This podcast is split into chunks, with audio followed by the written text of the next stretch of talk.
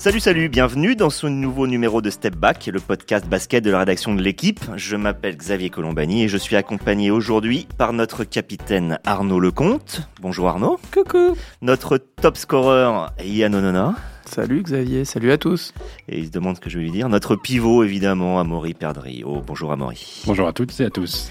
Donc vous aurez remarqué, pas de Maxime Mallet cette semaine en direct de New York. Il a déjà assez de boulot comme ça avec la préparation d'un beau sujet, Lucas Doncic, pour votre quotidien préféré.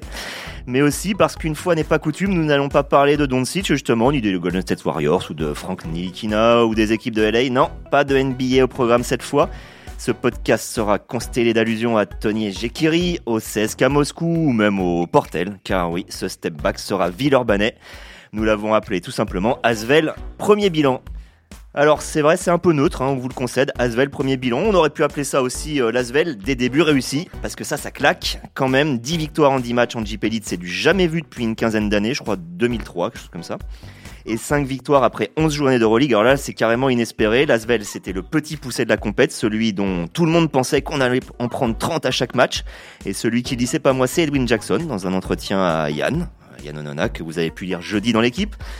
On aurait pu appeler ça aussi euh, entre dans le dur, hein, parce qu'elle ne fait plus partie des qualifiés potentiels en playoff depuis jeudi et sa lourde défaite sur le parquet du Maccabi Tel Aviv, 93 à 62. Elle vient de perdre trois matchs de suite en Euroleague, elle n'a plus un bilan positif et surtout elle encaisse de plus en plus de points avec un calendrier qui ne va pas l'autoriser à souffler dans les semaines qui viennent.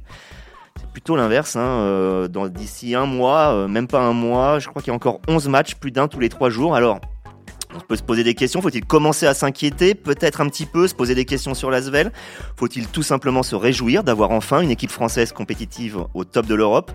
Qui peut encore hausser son niveau dans l'équipe? Autant de sujets que nous, nous allons explorer pour vous pendant une demi-heure. Début du game. Alors Arnaud, euh, j'ai tout de suite une question qui me, qui me tarabuste, qui me turlupine même un petit peu. Qu'est-ce qui est le plus surprenant finalement dans le début de saison de l'Asvel? Est-ce que c'est le fait d'être compétitif en Euroleague, ce qu'on n'avait pas forcément prévu, ou c'est de réussir à être encore invaincu après 10 matchs, c'est déjà pas mal, 10 matchs en, en Jeep Elite, alors que justement il laisse beaucoup de gomme euh, en Euroleague Ouais, j'ai envie de dire que c'est les, les deux. Euh, je pense que si en début de saison, on, avait dressé un, une sorte de, de, de, temps de passage euh, au fin novembre, on aurait probablement pas imaginé euh, une équipe à 10-0 en, Jeep Elite et à, et à 5 victoires en 11 matchs en, Euroleague. Personne n'y pensait à ce, scénario-là. Donc euh, les, deux, performances sont assez remarquables, euh, je pense, dans l'absolu, et sont surprenantes. Pourquoi? Parce que, en effet, l'Asvel n'avait pas vocation du tout à à, jouer euh, dans la cour des grands en Euroleague et à se mêler effectivement, alors virtuellement, euh, parce que la saison est très longue, mais en tout cas au, premier, euh, premier tiers quasiment de, de, la saison, on n'avait pas vocation du tout à, à, rentrer dans le top 8 par exemple, ou à jouer, à jouer la qualification. Et au, premier tiers également de la saison de GP, on pouvait imaginer qu'elle allait lâcher 2-3 matchs, ce qui n'a pas été le cas. Alors ça a été tout proche à plusieurs reprises, il hein, faut pas se leurrer, elle n'a pas fait un parcours non plus absolument parfait sur le plan du jeu et de la maîtrise de son sujet, puisqu'elle a, elle a failli passer à, je crois que c'était à Rouen, où ça s'est joué à pas grand chose. 4 points d'écart. Voilà, et puis, euh, et puis il y a eu un, un deuxième match euh, aussi à l'extérieur qui a été compliqué, c'était à, à, Bourg, il me semble. Donc euh, voilà, c'est, c'est, c'est pas un parcours absolument parfait, mais, mais il est très au-dessus des, des espérances que, que pouvait nourrir à la fois le public, les spécialistes observateurs que nous sommes, et puis même le club en tant que tel. Je pense qu'un Parker ou un Batum ou un, ou un euh, Mitrovic n'imaginait pas du tout ce parcours-là quand même. L'impression que ça, donne, peut-être, c'est que, en gros, les, les grosses écuries d'Euroleague ont, ont débuté doucement parce que pour elles, les vrais objectifs ne sont pas maintenant, elles sont en 2020. À l'inverse, l'Asvel se devait assez rapidement de prouver qu'elle avait euh, mérité de revenir euh, en Euroleague. En gros, est-ce qu'elle n'a pas mangé son, pain blanc? C'est une expression que tu utilisais il n'y a pas si longtemps que ça. Elle a été opportuniste, euh, je pense surtout, parce qu'elle a, su saisir euh, les options que le calendrier de début de saison lui, offrait, avec euh, notamment une équipe du Pana, une équipe d'Olympiakos qui ont été cueillis à froid à l'Astrobal ou à chaud, comme vous voulez, à l'Astrobal d'entrée, qui n'étaient pas des équipes encore tout à fait prêtes. Je pense que le Panathinaikos d'aujourd'hui, qui est désormais d'ailleurs coaché par Rick Pitino, qui est revenu au club, ce Pana-là, à mon avis, c'est pas, pas tout à fait le même que celui de, la première journée ou de la deuxième journée. L'Olympiakos d'aujourd'hui, euh, on sait qu'il y a eu aussi beaucoup, beaucoup de, changements. Alors, c'est peut-être pas une équipe très forte quand même encore, encore aujourd'hui, mais malgré tout, elle doit être un petit peu supérieure au visage qu'elle avait montré à l'Astrobal. Et puis Moscou, et puis euh, rappelez-vous euh, le succès contre Vitoria, qui est pas pas franchement très bien lancé dans cette Euroleague non plus, avec beaucoup de pépins de, blessures. Donc Lasvel a su saisir ces opportunités-là pour prendre ces matchs-là, qui sont, bah, comme on dit, hein, ce qui est pris n'est plus à prendre. Donc voilà, ils au moins au moins ces cinq victoires-là, et on peut estimer qu'avant la fin de la phase aller, donc fin décembre, devrait pouvoir gratter. Enfin l'idée ce serait de gratter encore deux matchs sur les six à, sur les six à jouer, quoi, pour avoir un bilan quand même parfaitement euh, étonnant à, mi-saison. et tu as touché du, doigt une clé, je pense, euh, Xavier, c'est que, c'est que l'Euroleague ayant changé de format il y a trois ans et que maintenant la, maintenant la saison régulière euh, se déroule sur 34 matchs, les gros, les cadors, en fait, n'ont plus la même, forcément la même obligation de s'imposer ou même, le même sérieux, parce qu'ils ont le temps, donc on se rapproche un peu de ce qu'on voit parfois en NBA, où il y a des, des résultats incohérents ou des, des chutes de tension soudaines. Là, on est, on est tout à fait là-dedans. Et comme disait Arnaud, euh, Lasvel a, a saisi sa chance avec euh, un peu la bienveillance de, de l'Euroleague qui avait besoin, euh, qui a un grand besoin du marché français et qui est donc a évidemment consenti à mettre euh, Villeurbanne dans les meilleures conditions, par exemple en commençant la saison par deux matchs à domicile. Évidemment, après, il fallait, il fallait le faire et l'Asvel a fait le boulot. On parle de, on parle de pain blanc, j'imagine qu'on y reviendra, mais l'Asvel a, a réussi tout ça quand même en ayant aussi mangé son lot de pain noir.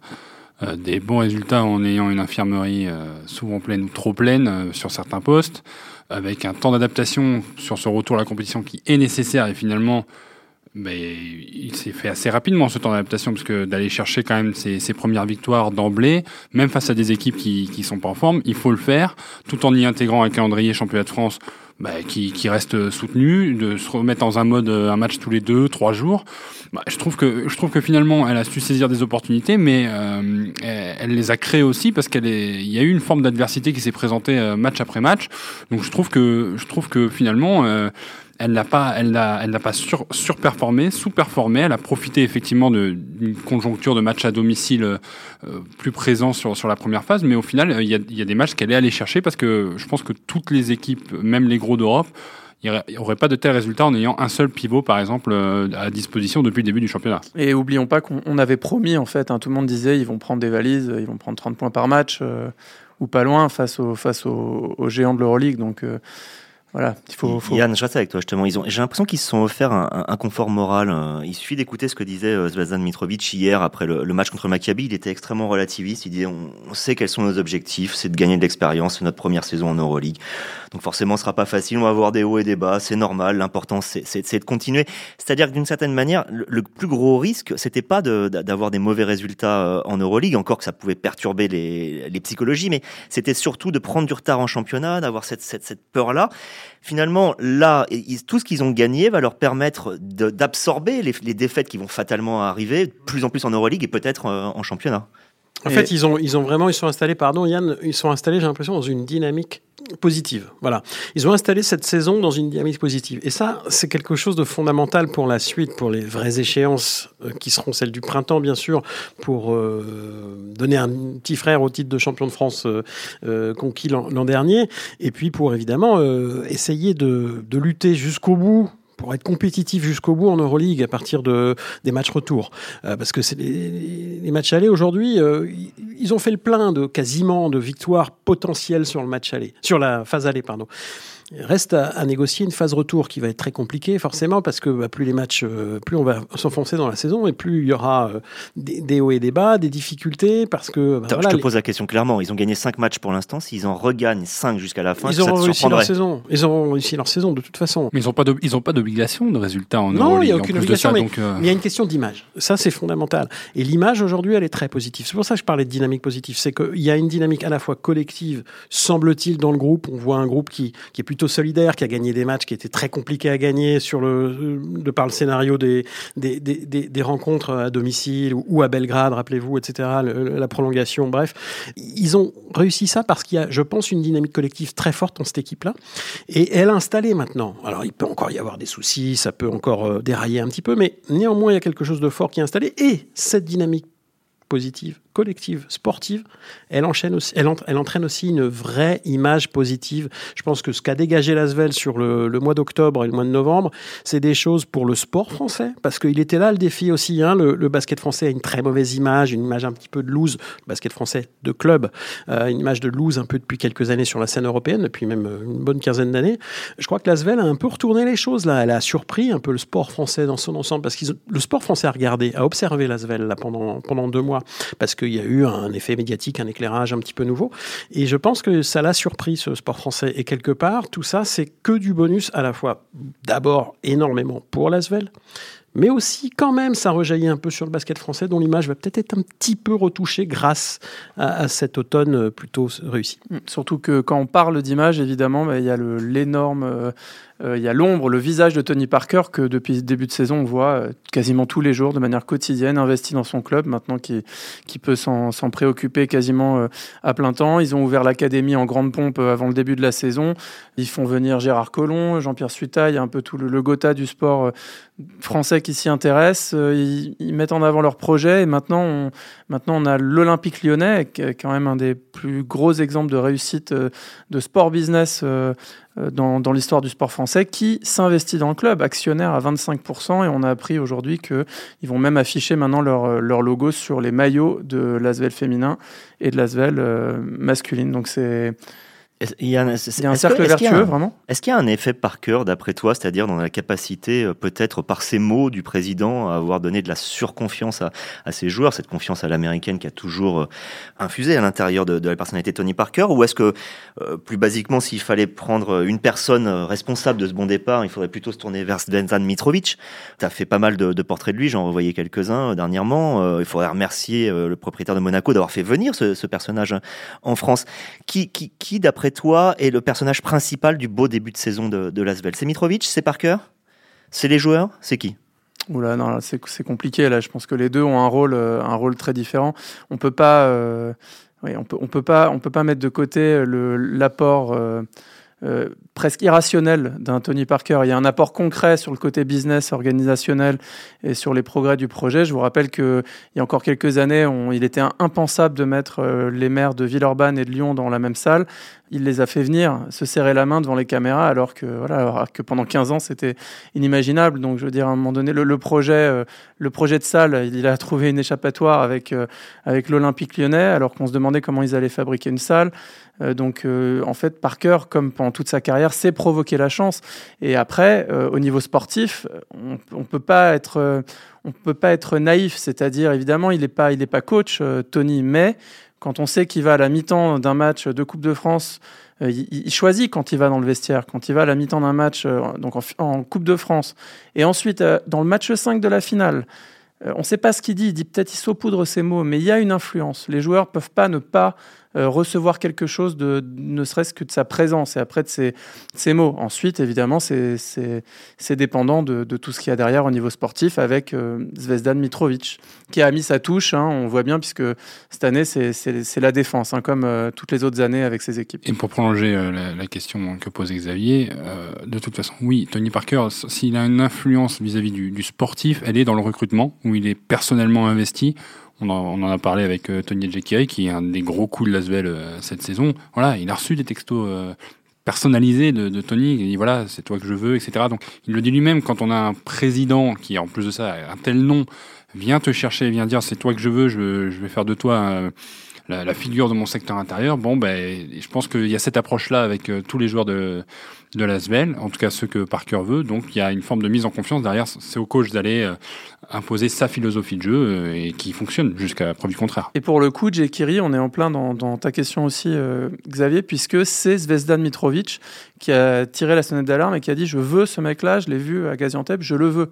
C'est pas euh, c'est pas Nicolas Batum, François Lamy. Après eux sont allés euh, sont allés évidemment le regarder et voir ce qui était possible et si c'était euh, dans les cordes financières du club. Mais c'est là on est bien à la liaison de, de ces deux personnages. C'est lui la, la, la, vraie trouvaille de l'équipe jusqu'à maintenant. C'est celui qui, qui, vous impressionne le plus. Je demande à question ouverte. J'en parlais tout à l'heure à, à, Arnaud, notamment sur le, sur le sur l'Euroleague. En tout cas, du point de vue de l'Euroleague, moi, il me semble que il a été la vraie surprise du début de saison en Euroleague. Donc les adversaires de Lasvel ne s'attendaient pas à avoir à faire face à un, intérieur de, de, ce calibre-là. Et c'est peut-être ce qui explique aujourd'hui le résultat un peu moins bon du club, c'est que Jake maintenant est attendu, comme l'est euh, Edwin Jackson. Dans le secteur intérieur, les adversaires de Lasvel... Livio Jean-Charles, hein, qui fait moins deux d'évaluation. Euh, au Maccabi, c'est peut-être pas totalement. Euh, Évidemment, mais je trouve que là, Jekiri est un peu plus éloigné du cercle. Il a les rebonds moins faciles. Et ce qui n'était pas le cas sur les premiers matchs, parce que finalement, on, on savait pas comment aborder cet Asvel. Maintenant, ils ont ciblé les points forts, mais ce qui, ce qui en dit long finalement sur le, sur le talent qui est prêté à, aux, aux Nigérians. Donc, euh, moi, je trouve que c'est une très très belle réussite. Je pense que de par son physique, sa manière de jouer en, en, en GP League, ça posera pas de problème. C'est pas un joueur qu'on va pouvoir arrêter facilement. En Euroleague, face à des équipes et des coachs d'expérience, ça va devenir de plus en plus difficile. C'est pour ça que ajouter un deuxième pivot, ça devient primordial. Et avoir des extérieurs qui cherchent et qui arrivent à se libérer à terme, c'est aussi indispensable. Très clairement, l'absence d'Adrian Payne sur les derniers matchs a beaucoup pesé. Moi, j'ai couvert le, match contre l'ANA de l'UFS, qui était la première défaite à domicile, euh, qui est une défaite assez courte. Et, très clairement, s'il y a un deuxième pivot au relais de Jekiri, ça, change tout, parce qu'à un moment, ça ouvre la, raquette, ça fait plus les mêmes fixations. Arnaud, toi, par contre, tu suivais le, match hier euh, pour pour, nous, pour l'équipe. Tu l'as trouvé comment, Jekiri? Il me semble qu'il était cramé sur les matchs précédents. Oui, oui, il tire la langue. Effectivement, euh, il y a un mélange de beaucoup de choses. Je pense qu'il en effet, euh, le joueur est aujourd'hui ciblé. Il a une cible dans le dos, comme on dit. Euh, c'est devenu aujourd'hui un des. Bah, sur les dix premiers matchs de la saison d'Euroleague, je pense qu'il n'est pas loin d'être dans le, dans, le 5, dans le 5 majeur, à peu de choses près. Hein. Si c'est pas dans le premier, c'est dans le deuxième 5. Donc c'est une vraie surprise. Alors évidemment, évidemment aujourd'hui, il commence un petit peu à être ciblé. Et je pense que oui, le, le manque de rotation fait que l'enchaînement des matchs, euh, n'oublions jamais que l'Euroleague est une, est une épreuve extrêmement physique et que tout, toutes, les, toutes les semaines, pour ne pas dire tous les trois jours, il se coltine des, des, mastodontes, euh, voire deux, parce que euh, bah là, chez l'adversaire en, général, en général, il y, a du, y a du relais, il y a du personnel qui est, envoyé sur le terrain pour s'opposer au, au pivot notamment. Et comme Jekiri et Lasvel ont battu vraiment leur début de saison sur leur force intérieure, à la fois la complémentarité entre Livio Jean-Charles et Tony Djekiri et euh, leur capacité justement à être vraiment une équipe euh, qui s'oppose physiquement et défensivement à, l'adversaire, je pense qu'à un moment donné, bah, il tire la langue. Il est humain, euh, tout simplement, ce bon Djekiri. Il tape un peu le mur, c'est un peu logique, il n'y a, pas de, a pas de surprise, c'est même plutôt sain de voir ça quelque part. Alors évidemment, là, il y a urgence, il faut absolument qu'il ait un relais rapide, sinon Lasvel aura beaucoup, beaucoup de mal à, à tenir le choc au mois de décembre avec des, des matchs qui s'enchaînent. L'arrivée d'un remplaçant blessure, d'un pigiste médical pour, euh, pour Jekiri, ça devrait être le seul mouvement. Est-ce qu'on en sait plus? En gros, Tony Parker a toujours annoncé on ne met pas forcément énormément sur la masse salariale cette année. On a fait un effectif et on n'y touchera pas. Ouais. Vous y croyez ou vous pensez qu'il y a un moment où il y aura des obligations d'adaptation? Pour l'instant, je vois pas pourquoi. Euh, je pense que s'il y avait eu Antoine Dio, par exemple. Non, mais s'il y avait eu une volonté de, de, changer un joueur, je pense que le seul qui pour l'instant était euh, qui est en dessous de vraiment de ce qu'on attend de lui, c'est Jordan Taylor, qui est pas au niveau. Il y a eu un sursaut contre Moscou, magnifique sursaut. Malheureusement derrière, il confirme pas. En l'absence d'Antoine Dio, là, il a vraiment l'occasion de, se remettre en route, d'être conforme à ce qu'on attend de lui. Et puis ben voilà, hier soir à, Tel Aviv, il fait un très mauvais match encore. Il arrive, il a du mal à enchaîner les bons matchs. Euh, c'est le moins qu'on puisse dire. Donc si vraiment il y avait eu une volonté de changer un joueur, je pense que c'était lui forcément le, le plus menacé. Il l'a pas été. Je pense pas, sauf évidemment un enchaînement de défaites euh, en Jeep au mois de décembre, ce qui est pas inimaginable, hein, parce que le calendrier encore une fois va se densifier. Euh, là, peut-être qu'il pourrait y avoir un changement, mais je ne pense pas que ce soit d'actualité. En revanche, pour euh, updater, pardon, mettre à jour les infos euh, sur le remplaçant d'Adrian Payne. J'ai parlé avec un des responsables de l'Asvel juste avant d'enregistrer de, ce, podcast. En fait, il n'y croit pas du tout pour la semaine qui vient, pour des raisons euh, d'abord logistiques. Euh, obtenir un visa pour la Russie, puisqu'il joue à Saint-Pétersbourg hein, vendredi prochain, obtenir un visa pour la Russie, c'est très compliqué. C'est pas c'est pas nos grands reporters euh, partis en Chine cet été que je vais vais l'expliquer. Ça peut être très compliqué dans ces pays-là. Et puis surtout, c'est très compliqué de trouver quelqu'un qui viendrait pour un mois avec des conditions financières, euh, qui accepterait conditions financières, le fait de ne pas venir que pour un mois, etc. Et, et, puis surtout très peu de temps d'entraînement. Donc intégrer un joueur comme ça, un pivot, d'autant plus un pivot qui, qui, a quand même un rôle important dans un collectif, c'est monnaie rare, c'est rare déjà. Un euh, trouver un pivot qui remplit toutes les cases, comme on dit, euh, très compliqué. Donc euh, ils ont peu d'espoir d'avoir quelqu'un la semaine prochaine. Tant, que, ça, tant que ça touche pas, je pense, le résultat de Jeep Elite, il n'y aura pas péril la Exactement. demeure. Donc, euh, il faut quand même souhaiter et espérer que Adrian Payne finisse par faire son retour, parce qu'on est quand même sur un enchaînement euh, incroyable d'une blessure à l'œil, puis ensuite une artic- l'articulation euh, euh, au niveau du pied. Imaginez Là, une blessure devient- de Jake Hill. Ah bah fait comment c'est euh, c'est c'est le drame. ouais. voilà, Ouais, ouais. euh, pendant, pendant l'absence de Payne. Donc, Non, euh, le problème, c'est que Payne devait revenir euh, trois ou quatre semaines quand il a été euh, quand il a été blessé la première fois. C'était le 4 octobre, je crois, et à chaque fois, ça a été repoussé d'une semaine, deux semaines. Maintenant, c'est carrément indéterminé. On parle de quoi De mi-décembre maintenant De même pas fin, décembre. décembre. Donc c'est Et pour rester sur les individualités, tu as parlé de Jordan Taylor qui pour l'instant est une déception. On pourrait quand même aussi parler de d'Edwin Jackson. Euh, Yann, toi qui as qui, qui a parlé avec lui, qu'est-ce qui se passe avec, avec Edwin cette année? Il, il était attendu comme un des euh, un scoreur, ce qu'il est, mais un des principaux scoreurs de, de Lasvel, il ne l'est pas. Non, il ne l'est pas. Jusqu'ici, ça n'était pas euh, dommageable, mais on peut, euh, on peut considérer qu'il y a au moins, euh, ils auraient pu, Lasvel aurait pu au moins prendre une victoire de plus en, en Euroleague dans quelques matchs serrés si avait apporté le minimum. Ce qui est paradoxal, c'est qu'en Jeep Elite, c'est le meilleur marqueur de, de Villeurbanne. Il met presque 14 points. Il a des pourcentages conformes à, ce qu'il savait faire. Je pense qu'il y a plusieurs euh, éléments. Euh, D'abord, il y a un élément euh, de jeu pour l'avoir vu euh, lors de sa meilleure saison à Estudiantes euh, il y a quelques années où il était meilleur marqueur du championnat d'Espagne.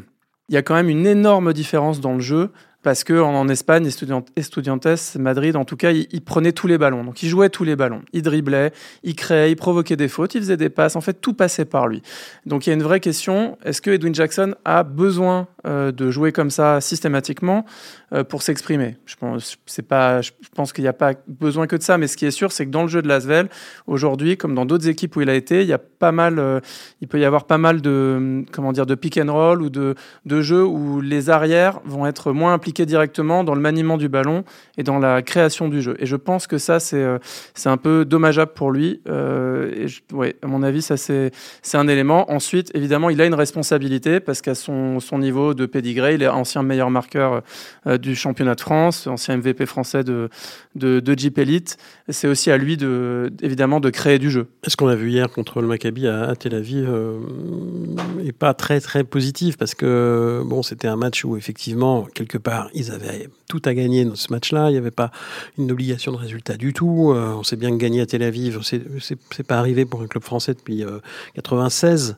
C'était au siècle dernier. Euh, donc voilà, donc il avait tous les tous les tous les ingrédients étaient réunis pour qu'il se lâche un peu et que en plus il a eu des, tirs ouverts assez tôt. Enfin il y, a- eu des tirs ouverts pour Lasvel assez tôt dans le match. Donc euh, franchement, c'est un peu décevant. Et puis surtout, ce qui est inquiétant, c'est que j'ai- trouvé un peu lourd sur ses appuis hier. Il y a des choses qui qui vont pas quoi. Il a beau euh, nier, essayer d'opposer des choses dans, dans son dans, dans son discours actuellement, qui, qui est très, qui est très audible. hein. Attention, il, il dit des choses très sensées, euh, Edwin comme souvent d'ailleurs. Et, et mais par contre là, on, on voit bien qu'il y a une différence entre son état d'esprit euh, face à la presse et, et, et la réalité des choses. J'ai l'impression qu'il est beaucoup plus en perte de confiance qu'il ne veut bien le dire. Et Yann, si je me trompe pas, il avait évoqué aussi une douleur au genou. euh, Oui, euh, rappelez-vous, euh, c'était un, c'était assez, l'image était assez euh, méchante en fait. Hein, quand- contre Olympiakos, c'est le premier match hein, où il se, il tourne le genou et en réalité, quand on voit l'image, on a vraiment peur qu'il soit fait les ligaments croisés parce que il y a une énorme torsion, ce qui, ce qui veut dire que derrière, pendant 15 jours déjà, il s'entraîne pas, il joue pas, et ensuite, euh, je- bah, il est, c'est- il est possible que encore Mhm. aujourd'hui, il ressente euh, une petite douleur. Et la moindre douleur, je vous rappelle, pour quelqu'un qui est considéré comme un shooter ou un scoreur, euh, la moindre douleur au genou dans un appui euh, change complètement votre shoot. hein, et ça peut changer votre vitesse d'action aussi.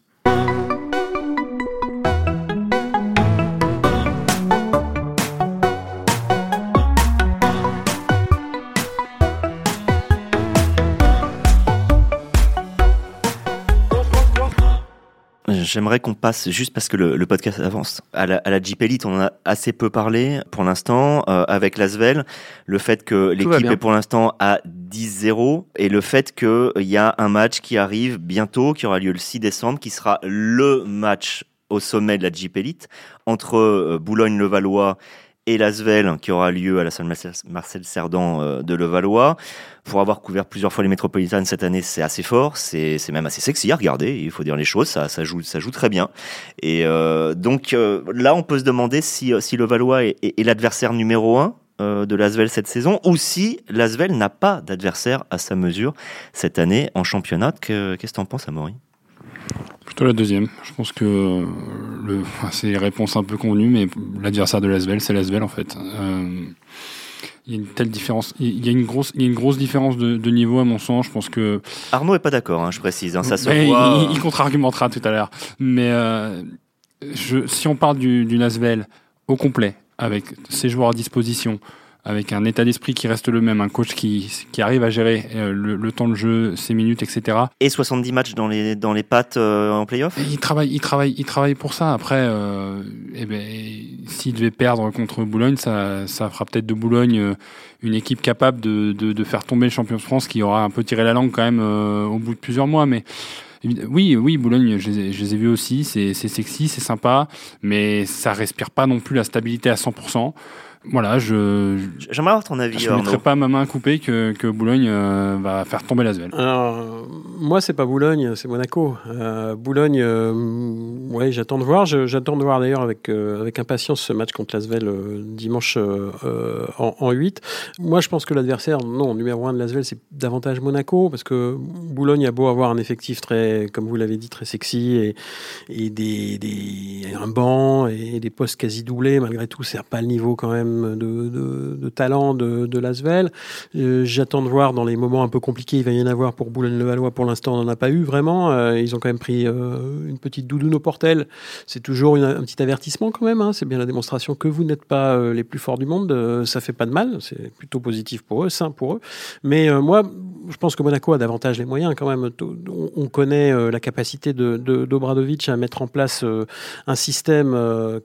Entre- guillemets un système, en tout cas une philosophie de jeu qui peut euh, qui peut être très dur, qui peut être très très euh, justement, qui peut s'opposer et, et- et briser celle de Lasvel. Je pense qu'on a un vrai euh, un vrai combat de, de coach On en perspective. On l'a vu l'année dernière en finale.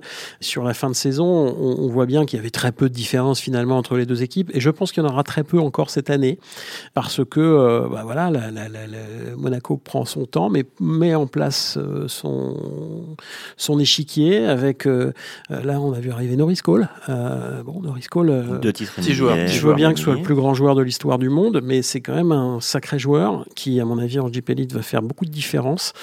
Reste à savoir comment tout ça va s'organiser avec Dibost, avec trois meneurs de jeu, entre guillemets, trois petits arrières. hein, C'est pas forcément toujours évident, mais et puis il va y avoir un renfort intérieur euh, tôt ou tard aussi, je pense, donc euh, du lourd.